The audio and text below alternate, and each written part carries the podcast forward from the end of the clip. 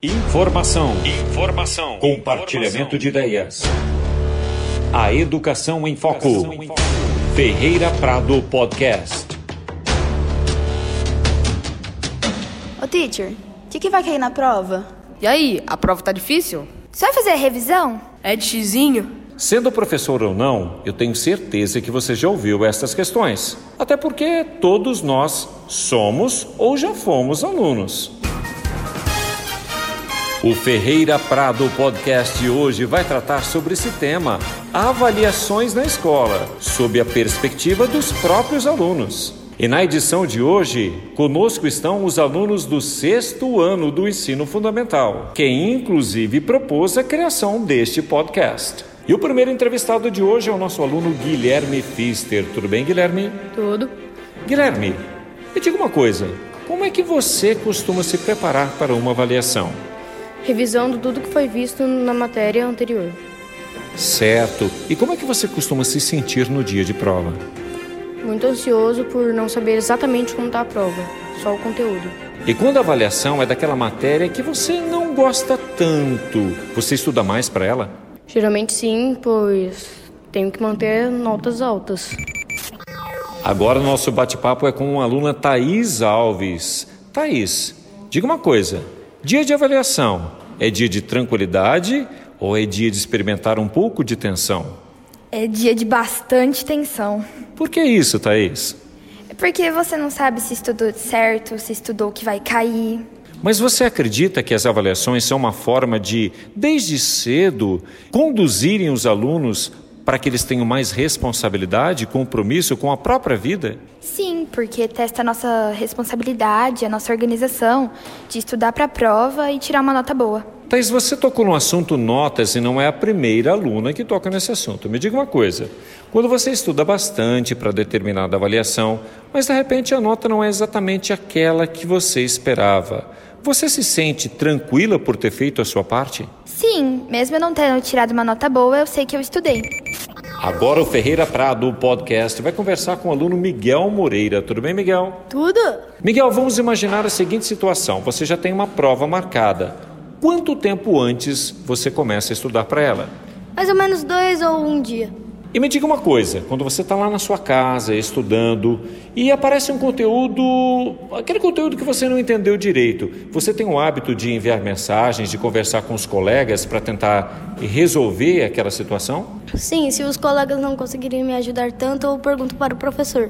E no seu caso, Miguel, qual é o seu estilo na hora de estudar para uma avaliação? É escrevendo, é apenas lendo, é pedindo para os seus pais ou outras pessoas fazerem perguntas para você? Qual é o seu estilo?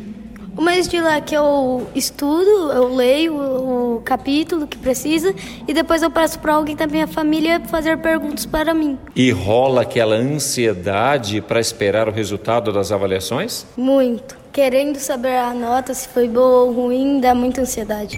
Agora conosco o aluno João Manuel. João, é muito comum nós nos preocuparmos com a nota, mas você acredita que a aprendizagem tem um valor maior, é mais importante do que os próprios números?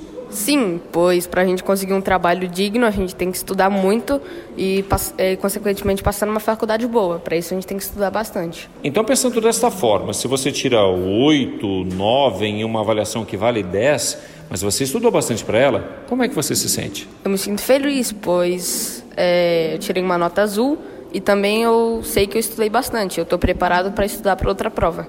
Agora é hora de falarmos com Ana Júlia. Tudo bem, Ana Júlia? Tudo sim. Ana Júlia, me diga uma coisa: além das avaliações normais das disciplinas, aqui na nossa escola, você tem algum outro tipo de avaliação? Sim, nós temos a SAEP, que é de um conjunto de todas as matérias, o OBA, que é de astronomia astronáutica, e a OMP, que é de matemática. E você acredita que esse tipo de avaliação também ajuda os alunos a construírem uma responsabilidade diante dos estudos e da própria vida? Sim, porque trata de assuntos diversos.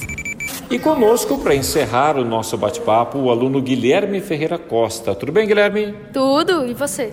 Muito bem. Guilherme, me diga uma coisa.